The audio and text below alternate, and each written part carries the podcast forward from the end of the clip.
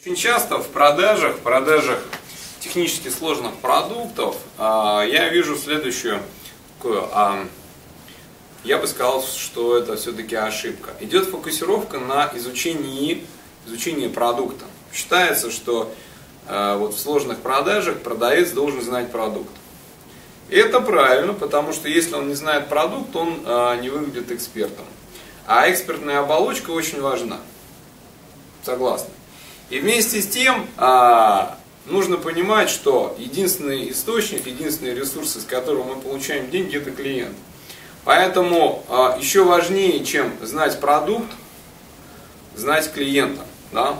И поэтому, а, допустим, многие из вас являются техническими специалистами в, и а, достаточно хорошо разбираются продукт, в продукте.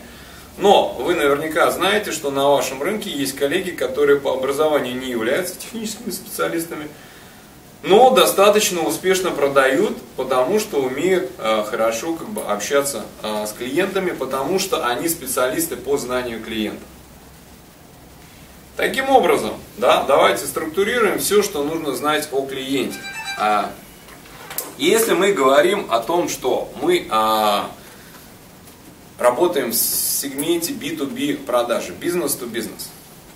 Суть B2B продажи это консультация, я еще раз подчеркну это слово, консультация вашего клиента, как он может увеличить свои продажи. Соответственно, а, первое, с чего мы должны подходить к э, клиенту, это знание его бизнеса. Для того, чтобы создать для него ценность, а продажа это создание ценности, иначе ЛПР, лицо принимающее решение, не видит смысла с вами общаться. Вы ему создаете ценность, вы ему экономите время своей консультации. Так вот, для того, чтобы создать ему ценность, вы должны очень хорошо разбираться в бизнесе клиента. А именно понимать, откуда он берет клиентов. И здесь, соответственно, очень важный вопрос, а кто его клиенты. Потому что вы, если вы не знаете, кто его клиенты, откуда он берет клиентов, ну, как вы можете э, с ним обсуждать стратегию увеличения его продаж. Здесь очень важно знать какие-то показатели эффективности его бизнеса, например, его воронку продаж. То есть откуда он берет клиентов и как эффективно он их обрабатывает, кто у него этим занимается.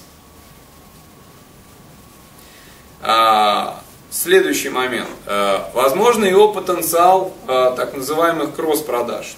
То есть кросс-продажи, понимаете, о чем идет речь. Он может продавать один продукт, ну, что как бы на практике является редкостью, а может этим же клиентам дополнительно что-то продавать. Потенциал кросс-продаж – это еще одна тема, э, обсудить возможности увеличения продаж с этим клиентом. То есть э, анализ его бизнес-модели. Что еще по бизнесу а, мы можем сказать?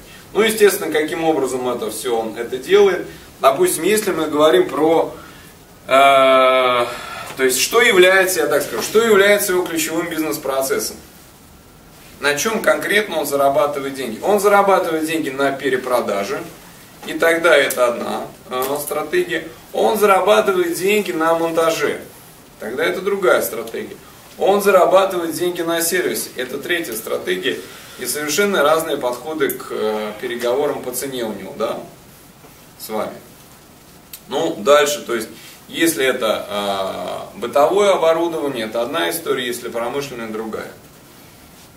У меня можно вопрос? Да. А если вот бизнес, ну, такого, да, то есть идти в коммерции именно муниципалитет, да, как заказчик, mm-hmm. лице заказчика, мы ему, допустим, напрямую, да, не продаем через да. партнера. Вот mm-hmm. тут такой очень интересный момент. Ты mm-hmm. можешь ему приходить рассказывать, он будет тебе говорить, я тебя люблю, ты красавица, mm-hmm. и другое.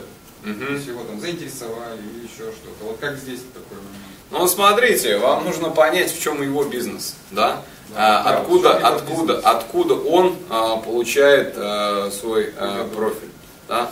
Напрямую, а, наверное, эти, а, напрямую этот вопрос, а, скажем так, рассматривать нельзя, но и корпоративный стандарт вам этот вопрос запрещает как бы рассматривать. Правильно я ну, понимаю? Как запрещается? Если Надо не знать, там влиятельность.